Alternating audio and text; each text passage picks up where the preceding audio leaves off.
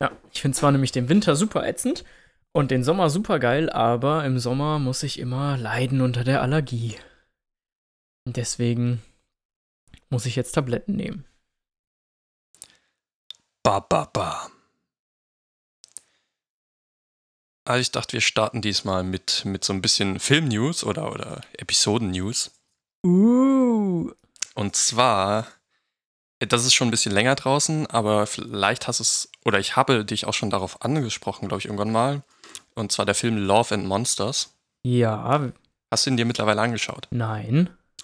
Ich habe ihn mir mit Kolle zusammen angeschaut. Und äh, ist so ein bisschen wie Zombieland, nur mit Monsterinsekten. Okay. Also auch eher funny. Ja, genau. Also auf jeden Fall ganz unterhaltsam, wenn man mal so ein so einen Abend ein bisschen was zu lachen haben möchte. Mhm. Ähm, kann auch ganz kurz so die Story zu, de, zu dem Setup erzählen. Hau raus. Ähm, kommt auch im Trailer vor, also ist nichts irgendwie gespoilert. Und zwar ist, ist das ganze Setup, es kommt ein riesiger Komet auf, den, auf die Erde zu. Und die Erde schließt sich zusammen, alle möglichen Mächte feuern irgendwelche Raketen auf diesen Kometen, damit er eben nicht die Erde trifft. Daraufhin explodiert der Komet, juhu, und dann äh, regnen die Chemikalien der Raketen wieder zurück auf die Erde und dadurch mutieren äh, jegliche Insekten und werden eben übermenschlich groß. Und die Bevölkerung wird irgendwie innerhalb von wenigen Jahren um, ich glaube, 74 Prozent oder, oder sogar 95 Prozent reduziert. Und ja, und man verfolgt halt, äh, ich weiß gar nicht mehr, wie sein Name ist, Josh, Jeff. Jeff Bezos. das das wäre eine gute Überlage. Nein, aber er ist, er ist nicht Jeff. Jedenfalls verfolgt man äh, den Hauptcharakter, wie auch immer sein Name ist. Äh, der wird gespielt von demselben Schauspieler, der bei Maze Runner die Hauptrolle spielt. Ah. Also ich kenne seinen Namen leider nicht, aber man hat vielleicht ein Bild vor Augen. Ja. Und genau. Und die Story ist dann letztendlich, er will zu, zu seinem ehemaligen äh, Girlfriend da kommen, die, weiß nicht, 80 Kilometer entfernt ist oder 80 Meilen. Und die Leute leben eben unterirdisch, weil Monster quasi oben die Welt beherrschen. Okay. Ähm, jetzt stell, stellen sich mir folgende Fragen. Erstens, 80 Kilometer ist nicht so weit. Das ist korrekt. Aber er, er muss Also- alles zu Fuß zurücklegen, weil Okay, äh, zu Fuß 80 Kilometer ist aber, weiß nicht, also kannst du in zwei Tagen schaffen. er muss Gepäck mitnehmen und es sind, wie gesagt, 80 Meilen, glaube ich. Also mal 1,6. Dann bist du bei Kilometern. Ah, okay, na gut. Ei, äh, dann macht drei Tage draus. äh, in, dem, in dem Film braucht er, ist das als äh, sieben Tage Strecke ausgelegt. Na gut, okay. Ja, okay, weiß nicht, wie, wie vorsichtig muss er sich bewegen wegen Monstern? Naja, das ist so ein bisschen das Ding. Es wird so ein bisschen mit Humor genommen. Man sieht ihn da lang laufen mit dem Buch in der Hand, weil er die ganzen Monster im Prinzip so aufzeichnet, wie so ein, wie so ein Pokémon-Index quasi, was die ausmacht und so weiter. Und dann fällt halt öfters mal in ein Loch mit irgendwelchen anderen Monstern oder es passiert irgendwelche anderen Sachen, weil er unvorsichtig ist. Okay. Auf äh, jeden Fall ganz lustig, kann man sich anschauen. Und dann komme ich auch schon zu der zweiten Film-News oder eher Serien-News. Boah, ich hätte da zu dem Film noch einige Fragen gehabt, aber vielleicht äh, reden wir darüber, wenn ich den sagen. auch gesehen habe. Wenn wenn du ihn gesehen hast, können wir darüber nochmal äh, reden. Alles klar. Sehr gut. Und äh, zweite News ist, äh, von Lupin ist die zweite Staffel jetzt draußen. Ah, Seit Freitag auf Netflix verfügbar und ich habe gestern schon die ersten zwei Folgen gesehen. Und ja, es ist, ungefähr so interessant wie die erste Staffel. Also, also lohnt sich? lohnt sich, ja. Okay. Dann kann man ja mal die ein oder andere Stunde investieren. Auf jeden Fall. Eine Folge geht, glaube ich, um die 40 Minuten rum. Also die Leute, die eher kürzere Serien-Episoden wollen, dann vielleicht nichts. Und dann Cool. kommen wir vielleicht auch schon als Überleitung. Echt? Ja. Ich bin gespannt auf diese Überleitung. Naja, Überleitung. ich wollte eigentlich mit, mit News weitermachen, aber jetzt Ja. nicht Film-News, Ja. sondern einmal, äh, jetzt letzte Woche hat Jeff Bezos auf äh, Instagram angekündigt, dass er am 20. Juli mit seinem Bruder zusammen den ersten bemannten Flug mit Blue Origins ins Weltall machen möchte, also in die Erdatmosphäre. Ach ja. Ja, und äh, das hat mich eigentlich auch zu dem Thema mitgebracht, das wir heute durchnehmen, nämlich Jeff Bezos. Uh. Und ich glaube, jetzt können wir einfach mal die Intro-Musik abspielen. Intro-Musik.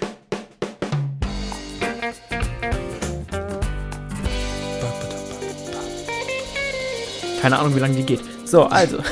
Und damit herzlich willkommen zu Smalltalk Big Talk. Ich bin Paris. Und ich bin Christian. Und wir reden über kleine und große Themen, alles, was uns interessiert. Und heute reden wir über Jeff Bezos. Ba, ba, ba. Den Erfinder von Amazon. Ihr Luschen. Mann. Okay. Und den Gründer von Blue Origin. Mann. Okay, und. Und äh, den, den, den äh, Eigentümer von The Washington Post. Und den Eigentümer von OneClick. Und den Eigentümer von Twitch, Audible, IMDB, Goodreads. Echt? Ja, Jeff Bezos gehört Twitch? ja. Wow. Okay, das wusste ich nicht. Krass. Geil. Ähm, ja, und wo wir gerade beim Thema sind, äh, ihr könnt diesen Podcast hören auf, äh, ja, nicht auf Amazon, tja. Ba, ba, ba. Aber, Christian, wo kann man unseren Podcast hören? Ihr könnt euch, ihr könnt euch hören. ihr könnt uns hören auf Spotify, Apple Podcast. Äh, äh, du fragst es jedes Mal wieder und ich muss mir unbedingt mal einen Text zulegen, der vorgefertigt ist, damit ich das so runterrappen kann. Geil. Okay. Ja. Und äh, erhältlich als RSS-Feed, weil wir das letzte Woche auch geklärt hatten. Genau. Nice. Okay. Paris. Mhm. Starte mal. Also Jeff Bezos ist eine sehr interessante Persönlichkeit aus dem Grund, nicht nur, weil er super erfolgreich ein Unternehmen gestartet hat und damit ähm, den Onlinehandel revolutioniert hat, sondern auch, weil er als Person ja ganz interessant ist. Und ich glaube, da wirst du später noch mal drauf äh, kommen, was an ihm noch so alles interessant ist. Also gerade jetzt so Sachen wie Blue Origin und so oder halt jetzt auch Twitch, wie ich gerade gelernt habe. Und äh, aber um das einfach mal einen groben ähm, Überblick zu schaffen, Jeff Bezos ist, äh, es ist 2021, also ist Jeff Bezos gerade 57 Jahre alt. Er ist also noch gar nicht so alt, wenn man jetzt mal überlegt, wie alt manche ganz andere Leute sind, beziehungsweise andere Leute, die auch viel gemacht haben, die ja auch schon tot sind, wie zum Beispiel Jobs oder so. Und ähm, Jeff Bezos ist noch voll dabei. Er ist ein sehr cleverer Typ. Er hat nämlich mit Bestnote ähm, äh, Informatik und Elektrotechnik studiert. Das finde ich ziemlich krass, weil nämlich, ich dachte nämlich, okay, das ist einfach nur so ein Typ, der eine saugute Idee hatte. Also die saugute Idee war halt eben äh, Amazon.com, das gestartet hat 1994 als ein Online-Buchhandel. Aber warum hatte er denn diese Idee? Weißt Ja, du das? Christian, warum hatte er diese Idee? Also er hat vorher wohl bei einem Hedgefonds äh, gearbeitet in Washington an, an der Wall Street. Dann, Ist nicht also in in der, in der, an der Wall Street, dann ist es nicht Washington, dann ist es New York. New York. Und äh, hat da wohl unter anderem eben viele Statistiken verfolgt und hat dann gesehen, dass das Internet äh, zu dieser Zeit, 1993 wahrscheinlich, bevor er Amazon gegründet hat, ist pro Jahr die Internetnutzung um 2300 Prozent gestiegen. Und da dachte er sich, hey, äh, an dem Trend will ich irgendwie dabei sein. Will ich Und- irgendwie mitwirken. Das hat er geschafft. Genau, das hat er geschafft. Okay, krass. Und dann, dann dachte er sich einfach, okay, ich mache irgendwas im Internet oder wie?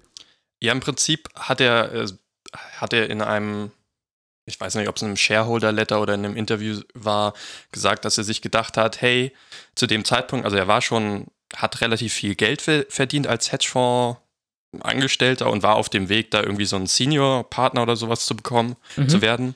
Und er hat sich eben gefragt, hey, wenn ich 80 bin, werde ich es bereuen, jetzt einfach mal mein eigenes Ding zu versuchen. Und das hat ihm so ein bisschen dazu geführt, so, hey, ich will es einfach mal ausprobieren. Und ja, dann hat er Amazon gekündigt mit einer Starthilfe von seinen Eltern und zwar 250.000 Euro, äh, Dollar hat er von seinen Eltern genommen für den Start von Amazon. Das anfangs übrigens nicht Amazon hieß, sondern Cadabra. Okay, während, also ich, ich kannte Amazon schon in Anführungsstrichen relativ früh, als man tatsächlich wirklich nur größtenteils Bücher kaufen konnte. Und ich kannte es von Anfang an als Amazon. Das wusste ich jetzt auch nicht. Das hieß auch nur von 1994 bis 1995, glaube ich, äh, wurde es als Cadabra bezeichnet. Ja, okay, gut, da war ich vier Jahre alt. ja, ich war ein Jahr alt, beziehungsweise zwei Jahre und äh, hatte damals noch nichts von Amazon gehört. Warte mal kurz. Ich wollte nur zur Gründung was sagen. Ach so. Okay. Und du warst ja eigentlich voll im Flow und ich habe dich unterbrochen, also mach da weiter, wo du aufgehört hast. Ach du Schande, okay, also ich habe aufgehört. Ja, also ich wollte einfach damit sagen, es ist jetzt nicht nur ein Mann, der einfach nur eine gute Idee hatte, sondern eben auch äh, ein Mann, der offenbar ganz viel im Köpfchen hat, der eben äh, so, ich sag mal, schwierigere Studiengänge wie eben Elektrotechnik und Informatik ähm, mit, mit einer Bestnote ähm, beendet. Und das spricht ja auch schon dafür, dass der Mann einiges im Kopf hat. Genau, und dann wollte ich auch darauf kommen, da- dass er davor noch woanders gearbeitet hatte und das äh, hast du Habe ich dir vorweggenommen. Genau, aber das ist nicht schlimm. Wir sind ja im Podcast und nicht, äh, mir fällt keine, keine gute, äh, Ja, wie- kein guter Vergleich ein. also wir sprechen uns vor dem Podcast nicht wirklich ab, wer was sagt. Das ist quasi, Sollten, sollte man das sagen? Who cares? das ist unser Podcast, können sagen, Okay. was wir wollen. Sehr gut. nice. Und wir reden über Jeff Bezos. Christian, schätz doch mal, wie viel Geld Jeff Bezos hat. Jeff Bezos ist der reichste Mann der Welt. Ist er wieder? Weil zwischendurch wurde er ja von Elon Musk überholt. Ich glaube im, im Februar oder so. Ja, aber doch auch nur, weil die Aktien so extrem krass gestiegen Von sind und Tesla. die sind doch auch Ja. wieder runtergegangen. Es sei denn, er hat, als sie so viel gestiegen sind, verkauft. Was ich, Was ich bezweifle. genau, also vielleicht ein paar, weil er dachte, ich mache mal was zu Geld, aber Ähm, ich bin gar nicht ganz sicher, wie viel er jetzt wert ist. Ich würde irgendwas um 100, 170 Milliarden Dollar schätzen. ja, da bist du relativ nah dran mit 170. Also es ist ähm, der erste Mann der Welt, der äh, die 200 Milliarden geknackt hat. Ach, krass. Und genaue Zahlen habe ich jetzt gerade aktuell nicht, aber er hat ein Privatvermögen über 200 Milliarden Dollar. Das ist krass, weil irgendwann hatten wir schon mal über, über wen hatten wir denn? Ich glaube, über Elon Musk hatten wir dann gesprochen. Und da war das Vermögen von Elon Musk noch irgendwie bei 110 oder, oder 114, ta- äh, 114 Milliarden. Milliarden. Mhm. Und dann war er ja kurzzeitig irgendwie der reichste Mann der Welt, was wahrscheinlich, keine Ahnung, bei 150 oder so war. Aber Jeff Bezos, dass er das dann noch so Also nach ist, vorne katapultiert ist. ja, ich denke mal, während Corona hat es auch äh, brutal zugelegt nochmal. Ja, das stimmt. Ja. Corona hat Amazon ziemlich nach vorne gebracht, also monetär. Ähm, wobei man ja sagen muss, lief ja auch vorher schon. Äh, ja. Ja. Aber äh, 20 und 21 haben sie nochmal deutlich mehr Profit gemacht. Ich glaube, das kann man auch sehen an der Amazon-Aktie, die Anfang 2020, glaube ich, um die 500 Euro wert war und jetzt sind sie bei 2600 Euro. Oder sogar 2700. Also, Ja, richtig übel. Ähm, Jeff Bezos hat 1994 Amazon gegründet als ein Online-Buchhandel. Und äh, natürlich verdient man nicht ab dem ersten Tag äh, irgendwelche horrenden Beträge. Also man muss ja erstmal investieren. Aber schätzt doch mal, wie viel Jeff Bezos durchschnittlich seit seiner Gründung von Amazon äh, am Tag verdient hat. es wird eine richtig äh, Schätzung, die total daneben liegt, mit Sicherheit. Aber pro Tag. Seit, seiner, seit dem ersten Tag, seitdem es Amazon gibt, im Durchschnitt. äh, 100.000? Es sind 20 Millionen Dollar Oh. steuerbereinigt. Ja, dazu muss man sagen, Amazon hat gerade in den letzten Jahren nicht wirklich viel Steuern gezahlt. D das stimmt, aber ich hab's, ähm, weil ja natürlich das Unternehmen nicht viel Steuern zahlt, aber Jeff Bezos als Privatperson Das schon. stimmt, ja. Ähm, also liegt natürlich auch das, äh, das, was er verdient hat, ist natürlich noch ein weites darüber. Mhm. Was ich natürlich nicht sagen kann, weil äh, woher soll ich wissen, wie viel Steuern er zahlt? Er, er wird einen guten Steuerberater haben. Ja, ich habe mir aber auch mal angeschaut, warum die eigentlich in, ich glaube, 2018, 2019 und ich bin mir nicht sicher, ob 20 oder, oder 17, dass sie quasi 0 Dollar an Steuern gezahlt hat, also das Unternehmen. Ich habe eine Vermutung. Dann hau sie doch mal raus. Okay, ich habe eine Vermutung und also eine Idee und du könntest mir dann sagen, ob das stimmt oder nicht. Und zwar sind das Unternehmen, die so aufgestellt sind, dass die ähm, aufgegliedert sind in mehrere ähm, andere Unternehmen. Also verschiedene Unternehmen mit verschiedenen Sitzen.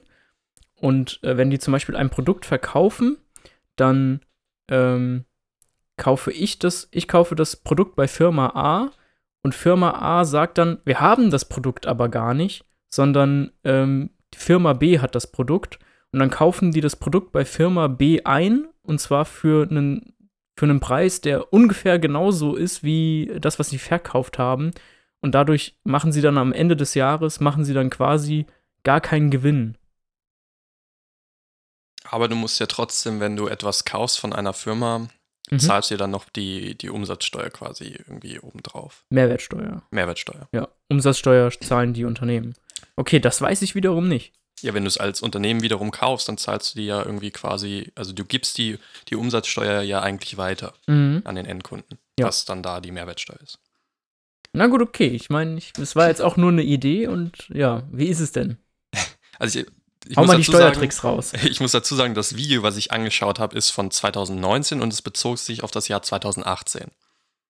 Und es wurde unter anderem gesagt, dass einmal ähm, gibt es in Amerika einen sogenannten RD, ähm, Steuerersparnis. RD steht für Research and äh, Development, glaube ich.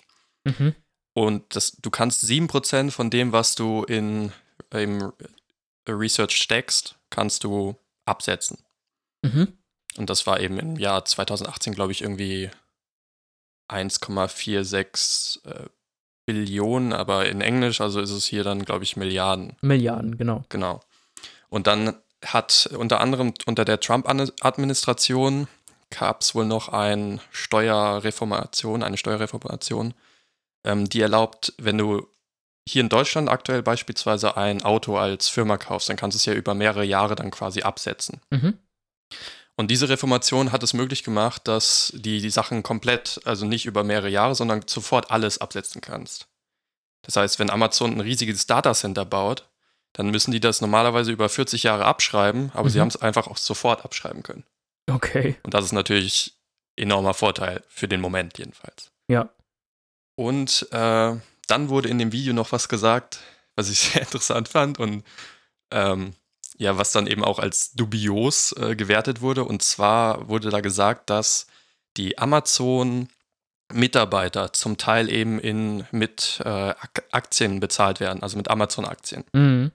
Aber diese Amazon-Aktien werden nicht von den bestehenden Aktien quasi irgendwie, dass Amazon die zurückkauft und dann die an die, äh, an die Mitarbeiter austeilt, mhm. sondern sie werden einfach quasi aus dem Nichts erschaffen. Was? Sodass der Amazon-Stock insgesamt zwar sinkt, aber dadurch, dass Amazon so viel Gewinn macht, steigt er ja, wie wir gesehen haben, von 2020 bis 2021 trotzdem noch. Und das, das Dubiose daran ist, dass selbst wenn Amazon jetzt die, also wenn, wenn normalerweise hat eine, ein Unternehmen äh, Mitarbeiterkosten und die können sie ja dann als Kosten absetzen. Mhm. In dem Fall haben sie aber quasi Geld aus dem Nichts geschaffen, weil sie einfach nur sagen, okay, wir, wir erhöhen unser Aktienvolumen. Ja. Und je nachdem, wie hoch die Aktien sind, äh, ja, das müssen sie eben schauen, wie viel sie das erhöhen und so weiter. Vom Wert her, dass es äh, dem, dem Mitarbeitergehalt und so weiter gleichkommt. Aber letztendlich können sie das auch als Kosten wieder abschreiben. Das heißt, sie haben aus dem Nichts was erschaffen und können das noch als Kosten abschreiben lassen. okay, aber ähm, sie zahlen ja wahrscheinlich nicht komplett die Leute mit Aktien. Also das die, kann ich mir auch nicht vorstellen. Die nee. bekommen ja trotzdem ein Gehalt. Also, nee, also zumindest nicht, nicht äh, alle würden mit, werden mit Sicherheit nicht mit Aktien bezahlt, nee, aber Weil einige wenn, wohl. Wenn, wenn ich mir jetzt vorstelle, dass, ähm, äh, keine Ahnung, also man, man weiß ja auch, ähm, gerade jetzt seit äh, einigen Monaten oder seit einem halben Jahr, äh, auch sehr prominent durch den Film Nomadland oder das Buch Nomadland, weiß man ja auch, wie äh, sehr die Mitarbeiter von Amazon ausgebeutet werden, um es mal ganz gerade rauszusagen. Und ich kann mir nicht vorstellen, dass wenn da irgendwelche Amerikaner in irgendwelchen großen Hallen arbeiten, ähm, Die, die, die, werden den Mindestlohn bekommen, die werden nicht, nicht mal eine einzige Aktie bekommen, weil das würde ja schon das, was sie im Monat bezahl äh, bezahlt bekommen, würde das ja schon um Längen äh, übersteigen. das stimmt. Aber wenn du jetzt denkst an die höher bezahlten Leute und wenn du das eben, Also im Management quasi. genau, wenn Ja. du das jetzt als Kosten auch absetzen kannst, dann sind das wahrscheinlich Tausende von solchen Lagerarbeitern an Krass. Kosten. Also kann man, kann man quasi die, äh, ähm, ja, wie nennt, nennt, nennt man das Emission, wenn neue Aktien aufgesetzt werden? Äh, weiß ich jetzt gerade gar nicht. Aber ich habe nur im Rahmen des Videos auch erfahren, dass es wohl gängige Praxis ist, dass es auch andere Unternehmen machen, also äh, Mitarbeiter mit Aktien zu bezahlen. mhm. Allerdings sind diese Unternehmen auch so, dass sie klassisch eben auch Aktienrückkäufe tätigen, um das zu tun. Was Amazon Ja. eben gar nicht tut. Okay. Also kann man, kann man offenbar Aktienemission von der Steuer absetzen. Aktienemission weiß ich nicht, aber du kannst auf jeden Fall, wenn du das irgendwie angibst, dass du darüber deine, deine Mitarbeiter bezahlst, kannst du das wohl zumindest in den USA so absetzen.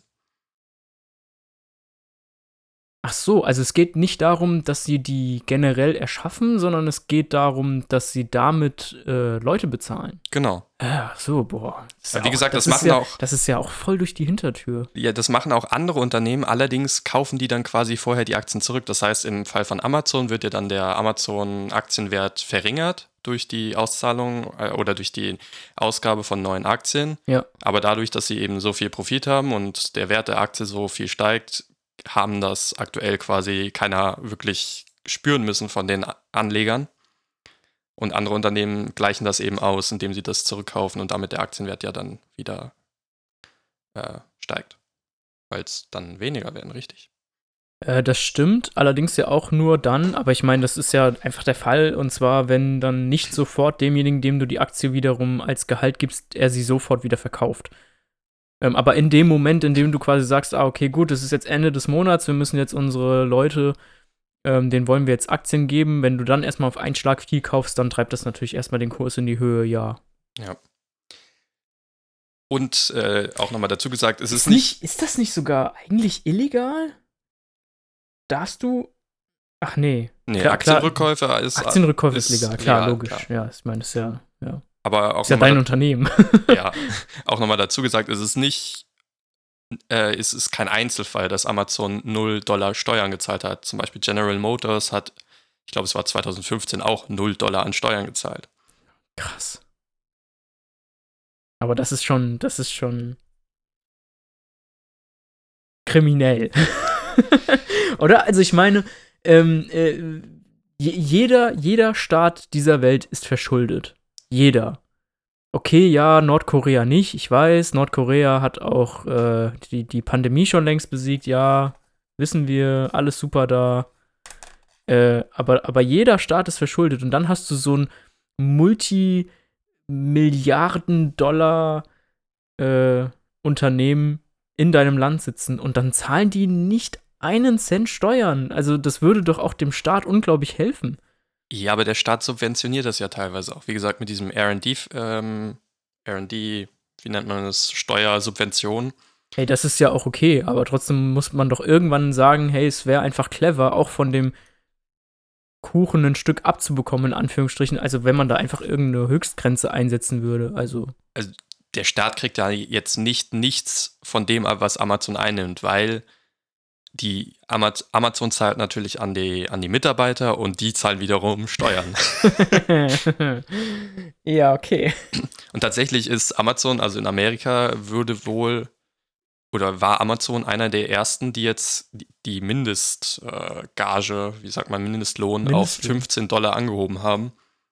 Ich Ja. glaube, Walmart ist da noch nicht nachgezogen oder die wollten nachziehen.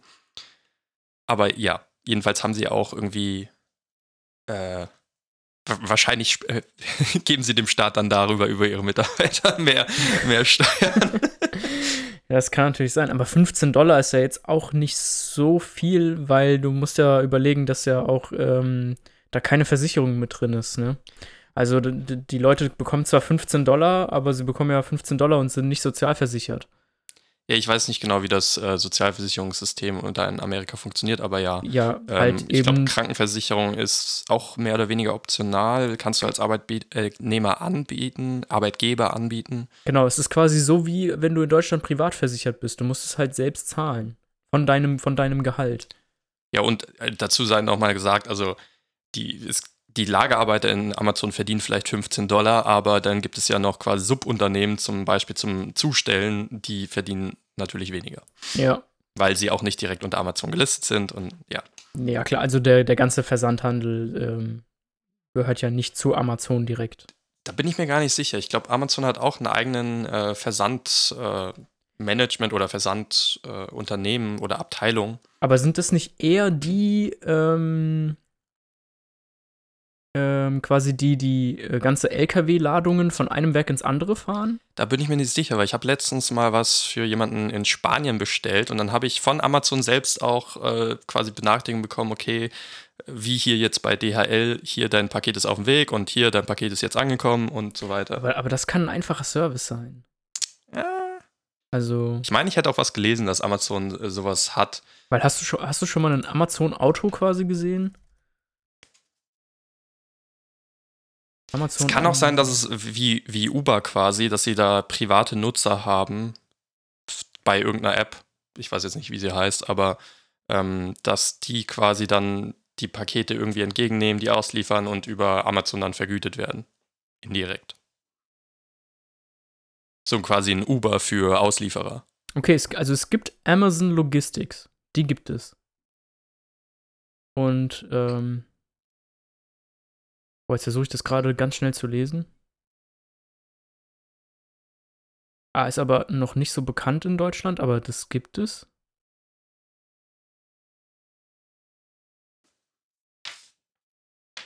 Äh.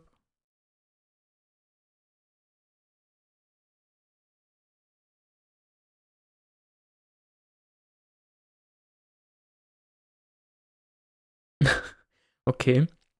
Ähm, es gibt extra ein, äh, Amazon hat ein Programm gestartet und zwar das Program Delivery Service Partner. Ähm, und damit äh, unterstützen sie Leute, die einen eigenen Paketdienst eröffnen, um ausschließlich Amazon-Pakete zu versenden. Beziehungsweise nicht ausschließlich, aber ähm, um quasi Vertragspartner von Amazon zu werden. Also haben sie indirekt quasi so eine Art Uber für Versanddienstleister. Genau. Ja. ja von der Qualität her, ähm, von den Auslieferungen ist aber von den Kundenbewertungen her, ist Amazon Logistics immer noch nicht so gut wie DHL. Na gut, DHL operiert ja jetzt auch nur in Deutschland? Oder? Ähm, jein. Oder vielleicht auch europaweit, aber ich würde behaupten, Amazon ist ja weltweit verfügbar, außer vielleicht in, in asiatischen Ländern, in manchen. Ähm, das, das stimmt zwar, aber ähm, äh, grundsätzlich, wenn, wenn du jetzt sagst, ich will jetzt einen Paketdienst gründen und äh, Amazon ausliefern, dann arbeitest du ja auch nur in einem Land. Und das, ja gut, okay, es läuft halt unter, Es läuft aber dann alles Ja. unter Amazon Logistics, oder nicht? ja, das stimmt. Ja, boah, darüber müsste man sich auch mal länger auseinandersetzen. Aber ich meine, ich glaube, weder du noch ich haben Interesse daran, für Amazon Pakete auszufahren. Nee, nee, nee. Könntest du dir denn vorstellen, für Amazon zu arbeiten? Ah, ich weiß nicht. Also die haben ja auch eine Riesensparte, diese Amazon äh, Web Services, Mhm. die auch immer mehr Geld einnehmen. Also es ist ja nicht nur die, die äh, Produkte, die auf Amazon selbst gekauft werden, sondern eben auch die Server quasi, die sie bereitstellen. Und da können sie eben auch, wie die auf dem Produkt Marketplace auch, Sachen relativ günstig anbieten, weil sie so groß sind. Mhm.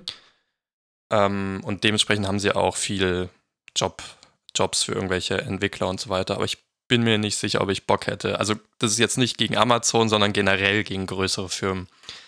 Ah, okay. Ich, ich weiß nicht, ob ich darauf Bock hätte, ein Rad in so einem Maschine äh, in einer Fabrik zu sein. Da bin ich lieber in einem kleinen Unternehmen, wo ich dann irgendwie auch ja, persönlich an allen möglichen Entscheidungen mitwirken kann. Hm, ja, okay. Aber finde find ich jetzt auch spannend, dass du quasi das von dir aus sagst, äh, dass du keine Lust hättest, jetzt für so, eine, so einen Riesenkonzern zu arbeiten. Ja, ist halt immer die Frage, was man möchte. Und man kann natürlich für so einen, wenn man für so einen großen Konzern arbeitet, als Entwickler oder zumindest in der technischen Sparte, kann man davon ausgehen, dass man relativ gut verdient. Mhm. Man, man hat natürlich dann ein sicheres Gehalt, solange man da ist. Man kriegt diverse Vergünstigungen. Vergünstigungen, äh, speziell Amazon, aber das ist nicht nur bei der technischen Branche, bieten auch äh, sogenanntes äh, Amazon Career, Career Choice an. Mhm. Das ist so eine Art Programm, wo sie Leute unterstützen, die auch außerhalb von Amazon sich weiterbilden wollen. Also, Ah, okay. wo sie irgendwie, ich, ich glaube, ich habe es mir nur kurz durchgelesen, aber sie zahlen irgendwie 95 Prozent der, der Weiterbildungskosten Hm. und unterstützen eben Leute, die auch dann von Amazon weggehen wollen, quasi was eigenes gründen oder, oder einen anderen Karriere, äh, Ka Karrierepfad einschlagen möchten. Okay. Ähm, aber zurück zum Thema. Wo war ich?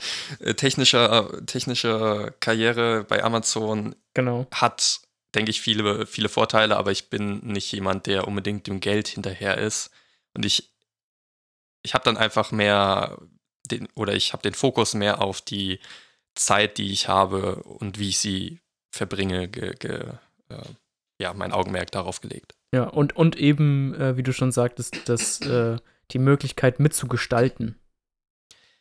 Ja, also ich denke, du kannst, wenn du bei Amazon oder generell bei einem größeren Konzern bist und dich da wirklich reinhängst, dann kannst du auch irgendwann in diese, dieses klassische, die, die Karriereleiter hinaufklettern, irgendwann auch oben oder zumindest weit oben ankommen. Nicht, nicht jetzt als, als äh, Jeff Bezos.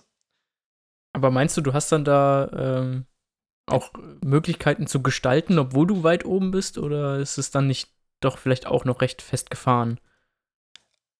Ich glaube, gerade bei, bei Amazon ist es so, dass wenn du relativ weit oben bist, also weit oben meine ich jetzt, du bist irgendwie Abteilungsleiter oder sowas in der Richtung, Mhm.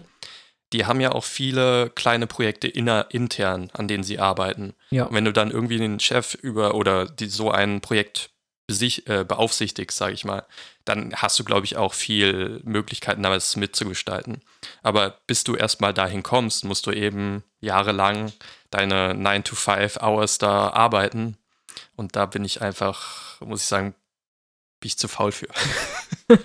oder auch zu bequem für. Okay. Ich, ich habe meine, meine fünf Stunden am Tag oder so und manchmal auch mehr, aber dann möchte ich mich mit anderen Dingen beschäftigen. Ja, okay. Ja, gut. Ich habe ähm, ähm, in, einem, in einem Buch, also es gibt äh, zwei relativ große Bücher in Deutschland verfügbar, in denen es sich um Amazon handelt. Und eins davon ist äh, Ein Klick, der Aufstieg Amazons und Jeff Bezos. Das habe ich nicht komplett gelesen, aber ich habe es mal angelesen. Und äh, da ist ein Bericht eines ehemaligen Mitarbeiters drin, den äh, würde ich gerne zitieren. Ähm, und wer sich, das ist allerdings ein Bericht, der bezieht sich auf 1998. Das heißt, es ist natürlich jetzt auch schon ein bisschen her. Allerdings, wer sich dafür interessiert, wie die Arbeitsverhältnisse äh, aktueller sind, dem, dem empfehle ich dann eben nochmal Nomadland, wo eben auch viele Leute aus Ama die bei Amazon arbeiten, äh, zu Wort kommen. Ähm, und ich lese das einfach mal aus dem Buch jetzt vor, ein Zitat. Also Richard Howard, das ist jemand, der mal bei Amazon gearbeitet hat, ähm, hatte einen Masterabschluss in Literatur, entschied sich aber 1998 trotzdem auf einer der untersten Ebenen von Amazons Kundenservice anzufangen, weil er hoffte, auf die redaktionelle Ebene aufzusteigen, wo er Buchrezessionen schreiben konnte. Was er bekam, war ein Hamsterrad mit vier Kundenservice-Ebene 1 E-Mail-Betreuern in einem Bürowürfel. Vorarbeiter hörten alle Telefonate mit und beurteilten die Mitarbeiter danach, wie viele Mails sie pro Minute beantworteten, beziehungsweise wie viele Anrufe sie erledigen konnten. Howard dokumentierte seine Erfahrung, Erfahrungen und Erlebnisse in einem Artikel mit dem Titel Wie ich dem Amazon-Kult entkam für eine Zeitung in Seattle. Persönlicher Austausch wurde beinahe als notwendiges Übel angesehen. Howard bekam einen Blabla-Index, eine Liste von 100 kurzen, unverfänglichen Antworten, die so ungefähr jede Kundenanfrage abdecken und die seiner Meinung nach dazu gedacht waren, eine distanziert höfliche Beziehung zwischen Amazon-Verkäufern und Kunden herzustellen. Eines Tages hatte Howard einen Kunden am anderen Ende, der sich für bellis bellistrische Literatur über den amerikanischen Bürgerkrieg interessierte und wissen wollte, wo er eine Ausgabe von James Missioners Sentinel, Sentinel äh, bekommen könnte. Also schlug Howard ihm stattdessen Gore Vidals Lincoln als die bessere Wahl vor. Genau das, was ein äh, beflissener Angestellter in einer Buchhandlung tun würde. Das Telefonat dauerte etwa drei, vier Minuten, wie Howard sagte, und er kassierte dafür eine Schelte von seinem Vorgesetzten. Nach dreieinhalb Wochen in dem Job wurde er gefeuert, weil er nicht produktiv genug war. Ja, so kann es auch gehen. Also ich ja. muss ganz klar sagen, Jeff Bezos ist mit Sicherheit nicht perfekt. Ich, ich bezweifle einfach mal, dass er in allem, was in Amazon abgeht, äh, quasi sein, sein Okay gibt. Oder, oder das äh, so supervised und weiß, was da überall abgeht. Aber er hat das mit stimmt. Sicherheit, er hat mit Sicherheit äh, einige Entscheidungen getroffen, die suboptimal sind. Ja. Also die ähm, Arbeitsweise von Amazon ist echt schwierig also ähm, nicht, nicht im Sinne von schwierig zu beurteilen, sondern schwierig, sie positiv zu beurteilen. Ähm, aber man muss natürlich dazu auch sagen, das ist Amazon, das ist nicht Jeff Bezos. Und wie du schon sagtest, ist es die Frage, ob halt Jeff Bezos sagt, das soll so laufen oder ob nicht Amazon als Ganzes bestehend aus Jeff Bezos und dem Aufsichtsrat und den ganzen äh, Managern, die da auf der Führungsebene arbeiten, wer nicht von denen dann tatsächlich irgendwelche Entscheidungen trifft, die äh, dann letztendlich dafür sorgen, dass Amazon so agiert, wie sie agieren. Ähm, ja, man sieht halt immer nur das Gesicht von einer Firma wie bei Elon Musk, also Tesla zum Beispiel, oder mhm. eben Jeff Bezos von Amazon, aber dahinter steckt eben so ein ganzes Board an Entscheidungsträgern. Ich will die jetzt auch gar nicht in Schutz nehmen, die haben zum Teil eben schlechte Entscheidungen getroffen, in, in meinen Augen. Aber ja, sind auch nur Menschen, auch wenn sie, wenn, auch wenn manche sie zu, zu Göttern erheben mögen, aber. Oder verteufeln wollen. Ja. ja, ich habe ähm, äh, mein ehemaliger Arbeitgeber, der verkauft ja auch viel über Amazon und eBay. Also ist ja ein Amazon-Seller und äh, einer äh, meiner Freunde, die da ja auch ähm, im ich sag mal, im Service arbeiten, also im Büro, ähm, der kann auch viel erzählen von ähm, Dingen, wie Amazon in Deutschland arbeitet, so als äh, übergeordneter Versandhandel eben, der ja auf viele kleinere Seller zurückgreift, die auf dieser Plattform verkaufen, weil ja Amazon äh, verkauft ja nicht alles aus dem eigenen Lager, sondern macht ja auch viel ähm, Dropshipping so gesehen. Ja, dieses sogenannte Just-in-Time-Shipping. Genau, und äh, da könnte der bestimmt auch viel erzählen, wenn man daran Interesse hat. Ja, können wir uns ja mal notieren. Ich habe keinen Stift hier, aber du bestimmt. Ja. Ähm, soll, ich, soll, ich, den mal einladen? Sollen wir mal einen Amazon-Exclusive Podcast machen? Ja, das wäre doch mal interessant. Ach ja, na gut, okay. Ja, ich ich, meine, ist ja jetzt über Jeff Bezos primär, wo eben aber auch viel Amazon mit drin steckt. Ja, klar kam man jetzt vielleicht nicht ganz drum rum.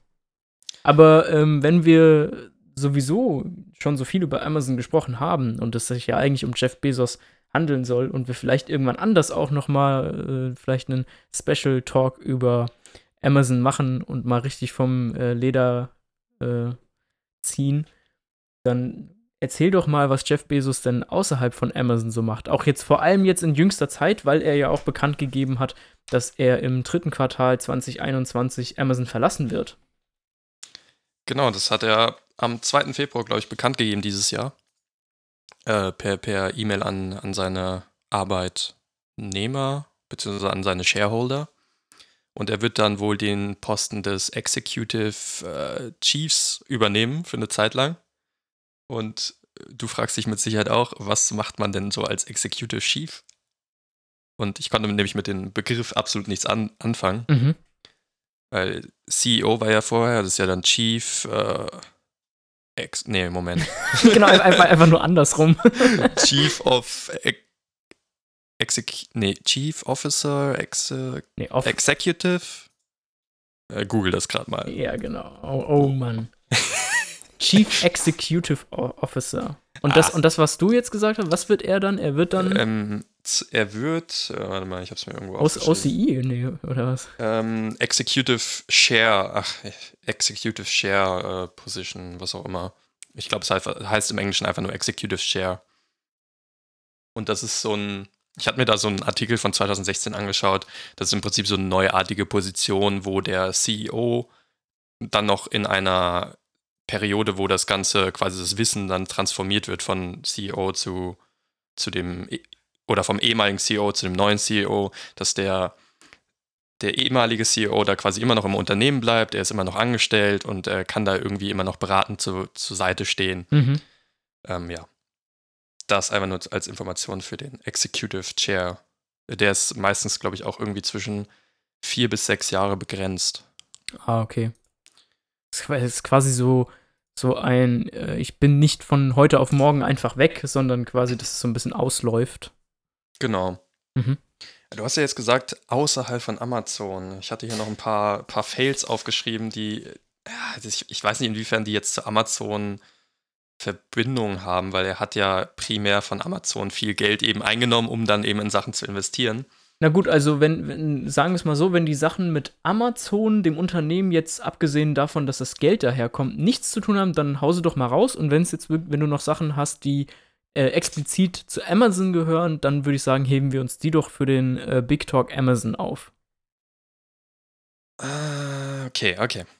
Also, ähm, das ist noch gar nicht so lange her, da hat er mit Berkshire Hathaway und JP Morgan Mhm. äh, eine Firma gründen wollen, die eben Gesundheits im Gesundheitswesen Services anbieten, um die Versicherungskosten für Arbeitnehmer zu senken.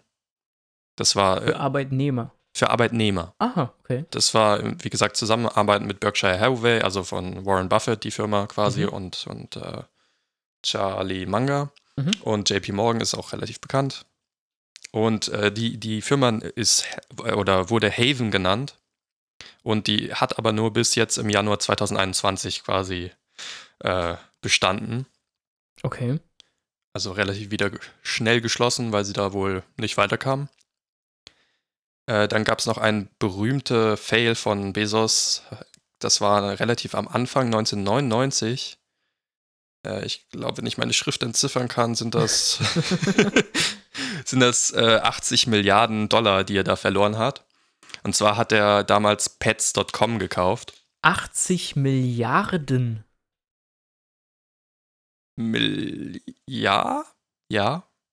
Milliarden? Ja. Was? 80 Millionen. Ja, vielleicht ist es dann doch Millionen. Ich habe nur Mill aufgeschrieben. Es kann beides sein. Ja, okay. Also Millionen würde ich sagen, ja, das ist, das ist ein normales, ja, wahrscheinlich, normales wahrscheinlich sind es dann Millionen. Du hast Ah, recht. Weil, weil macht- 80 Milliarden, ich meine, er hat ja, also sein Privatvermögen sind 200, wenn er 880 irgendwann mal verloren hätte, dann ja, du hast recht. Also 80 Millionen vor allem wahrscheinlich. Anfang der 90er, Ja. Äh, Ende Ende der der 90er, also weiß nicht, wie er da schon so viel Geld bekommen obwohl er hat ja auch von Mama und Papa einfach mal so eine Viertelmillion Euro, Dollar bekommen, um ein Geschäft zu starten. Also Mama und Papa, wenn ihr, wenn ihr äh, diesen Podcast hört und ihr habt noch eine Viertelmillion Euro irgendwo rumliegen, also ich habe auch die eine oder andere gute Geschäftsidee. Ja. Ja, jedenfalls war das ein. Online-Shop für, für äh, Tierprodukte, also Accessoires für, keine Ahnung, Halsband von Hunden und so weiter. Mhm. Dann aber pleite gegangen ist. Und dann gab es noch äh, Cosme, Cosmo.com 2002. Da hat er 60 Millionen verloren. Und was ich da ganz interessant fand, was jetzt allerdings zum Teil eben wieder mit Amazon zu tun hat, es war ein Online-Shop, der eben geworben hat, dass er mit der Zulieferung innerhalb von einer Stunde Ja. äh, Sachen zuliefern kann, was ja letztendlich Amazon selbst dann irgendwie implementiert hat. Mhm. Ja, ansonsten habe ich sehr viele Fails aufgeschrieben, die einfach nur Amazon bezogen sind. Okay. Aber er ist vom Mindset ist er so jemand, der, der auch sagt, er im Prinzip ausprobieren, wenn es nicht klappt, dann was anderes ausprobieren. Ähm, also ich glaube, es, es ist auch in dieser Amazon-Kultur verankert, zumindest in den, in den höheren Positionen. Als Lagerarbeiter hat man vielleicht nicht so die, äh, ja, ist nicht in der Position, da irgendwas zu bewegen. Mhm. Aber es gilt generell, dass du eben Sachen, neue Sachen ausprobieren willst, weil er selbst sagt, Amazon ist, lebt davon oder hat die letzten 27 Jahre davon gelebt, dass es innovativ ist. ja. Und ähm, ja, zu seinen Fails hat er unter anderem auch gesagt, Ich weiß jetzt gerade nicht zu welchem. Ich glaube, es war auch einer der Amazon-Fails. Aber letztendlich hat er gesagt, hey, wenn ihr glaubt, das war ein, ein großer Fehlschlag, dann wartet erstmal, was wir noch, äh, mit was wir, an was wir noch so arbeiten. Das wird tausendmal größer sein. Okay. Er ist da so, dass er ja, diese, diese Fehltritte letztendlich begrüßt, in Anführungszeichen, weil er meint, dass durch Fehltritte wächst man eben und ja. Gut, äh, das finde ich aber, ähm, also macht ihn ja dahingehend auch ein Stück weit sympathisch, weil das ja auch sehr menschlich ist, ne? Nobody's perfect. Und er macht dann halt eben, er versucht was und wenn es nicht funktioniert, dann kann man daraus unglaublich viel lernen. Ähm, also quasi jeder, der auch so eine ähnliche Idee hat, der kann sich das quasi angucken und zusehen, wie das Ganze versagt und dann seine Idee überarbeiten. Ist doch wunderbar. Ja, oder man probiert halt was aus und wenn es nichts geklappt hat, dann, dann versucht man halt das nächste. Also es muss ja nicht, äh, muss ja nicht alles auch erfolgreich sein. Wenn man eben da mal Geld verloren hat, dann ist es halt so. Mhm. Das sind ja alles kleine Wetten, die, die man macht. Und wenn eben eine Wette davon gut geht, dann ist gut. Ja, kleine Wetten. Äh, ja, wir reden halt über irgendwelche Unternehmen, die aus dem Boden gestanzt werden, die halt dann trotzdem auf einmal mehrere Millionen, keine Ahnung, Multimillionen kosten erstmal.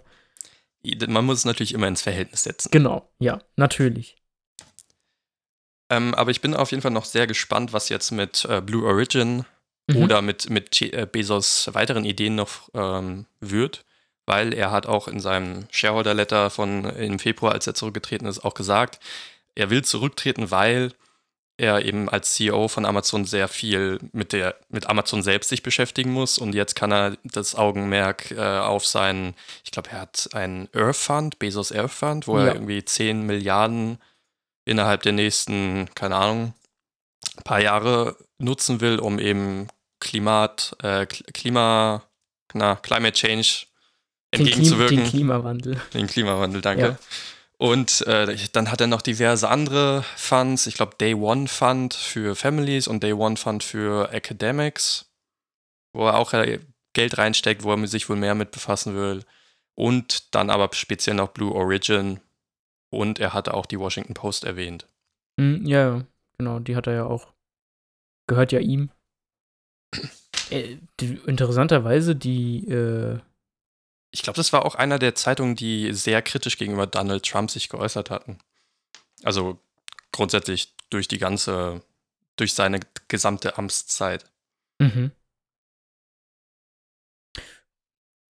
Ja, er, er, ist ja auch, ähm, er ist ja auch einer der Befürworter ähm, dieses Mindeststeuersatzes äh, des Globalen. Also wird ja gerade ähm, wurde ja viel darüber gesprochen, weil jetzt auf dem jüngsten G7-Gipfel wurde ja der ähm, globale Mindeststeuersatz, da haben sich ja zumindest die G7-Staaten für ausgesprochen und geht dann ja demnächst dann in die äh, G20-Runde. Und ähm, Jeff Bezos war auch einer von denen, die da ähm, ähm, das unterstützt haben und, und quasi, als das im US-Kongress besprochen wurde, gesagt hat, ja, er findet es gut.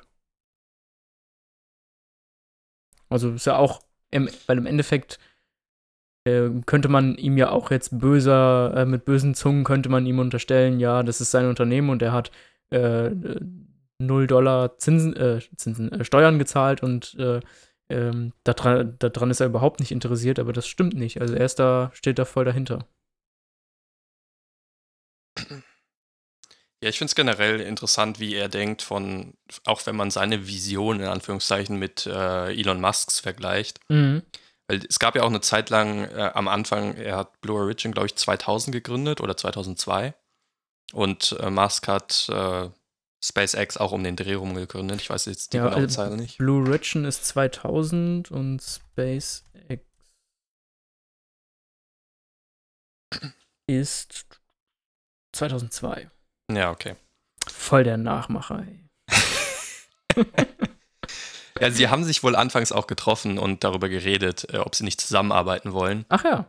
Ja, aber die, die Visionen von beiden waren halt eine vollkommen andere, weil äh, Elon im Prinzip gesagt hat, hey, wir müssen uns beeilen, weil wenn irgendwas passiert, zum Beispiel ein Riesenkomet, wo wir wieder bei Love and Monsters wären, uh. kommt auf die Erde und, und äh, würde uns quasi äh, auslöschen, dann müssen wir irgendwie so einen Fallback-Plan haben und zum Beispiel Mars besetzt haben, um Ja. dann da weiterzuleben. Und Bezos meint eben, hey nein, die Erde ist die beste Chance, die wir haben. Wir müssen alles tun, um sie eben zu erhalten. Und ich will im Prinzip in den Weltraum, um dann Materialien abzubauen, damit wir die Erde eben nicht so ausbeuten müssen.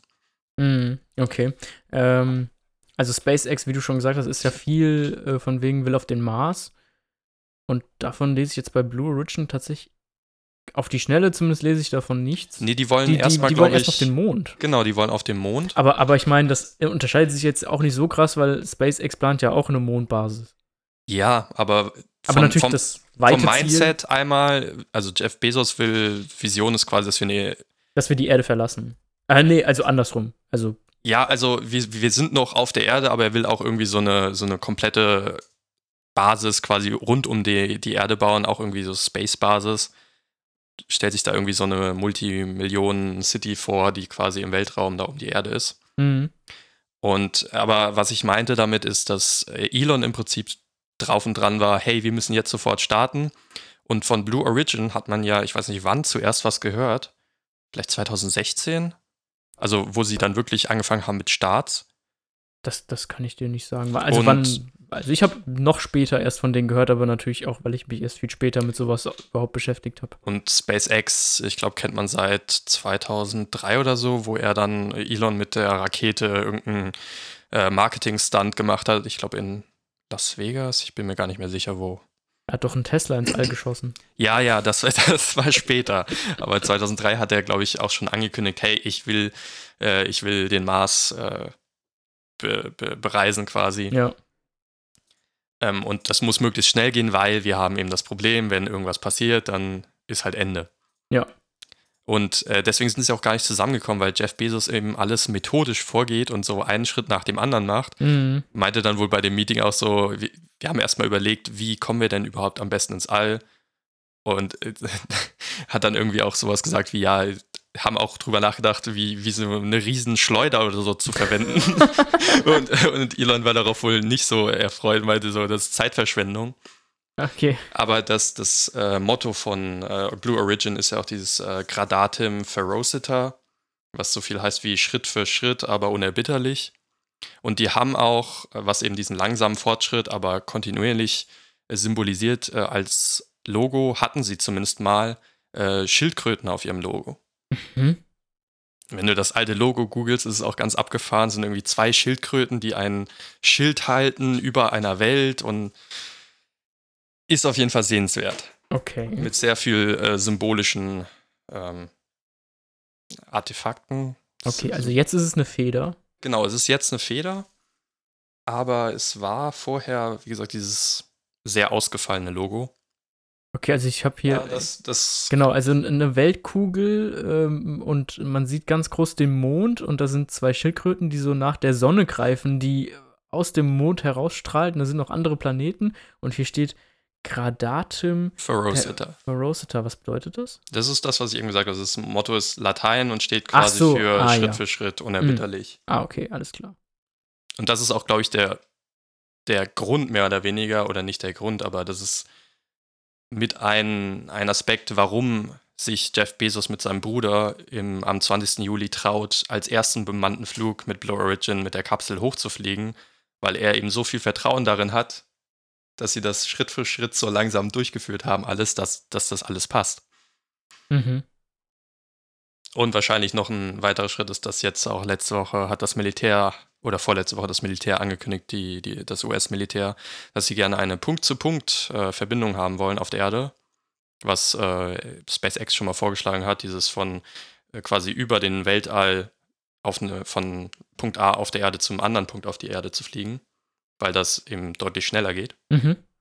Und dann ist eben das Ziel des US-Militärs, innerhalb einer Stunde überall auf die Welt hinzukommen. Okay. Und äh, dafür haben sie eben irgendwie 48 Milliarden US-Dollar, Millionen lese ich hier, 48 Millionen US-Dollar bereitgestellt, wo sich wohl Blue Origin irgendwie auch bewerben will. okay. Und damit sticht er natürlich auch Elon Musk mal wieder aus. Also er ist jetzt dann der erste von beiden, die, die im Weltraum dann tatsächlich sind. Ja, Ja. Ja gut, aber das ist ja, also das ist ja nur ein privates Ding, sag ich mal, ne? Das ist, hat ja jetzt. Ja, freundliche Competition, würde ich sagen. genau, also das hat ja jetzt erstmal mit dem Unternehmen nichts am Hut. Nee, es ist So, mehr also- symbolischen Wert, glaube ich, Genau. dass er das Ja, okay. nächste, nächsten Monat selbst reinsteigt, weil es zeigt ja irgendwie, okay, er hat vollstes Vertrauen darin. Ja, stimmt. Ja, absolut. Es ist, es ist auf jeden Fall ein Zeichen. Weil er ist, ich glaube nicht, dass er jemand ist, der großartig so hohe Risiken eingehen würde, wenn er nicht daran glauben würde, dass es auch tatsächlich funktioniert. Mhm. Ja, krass.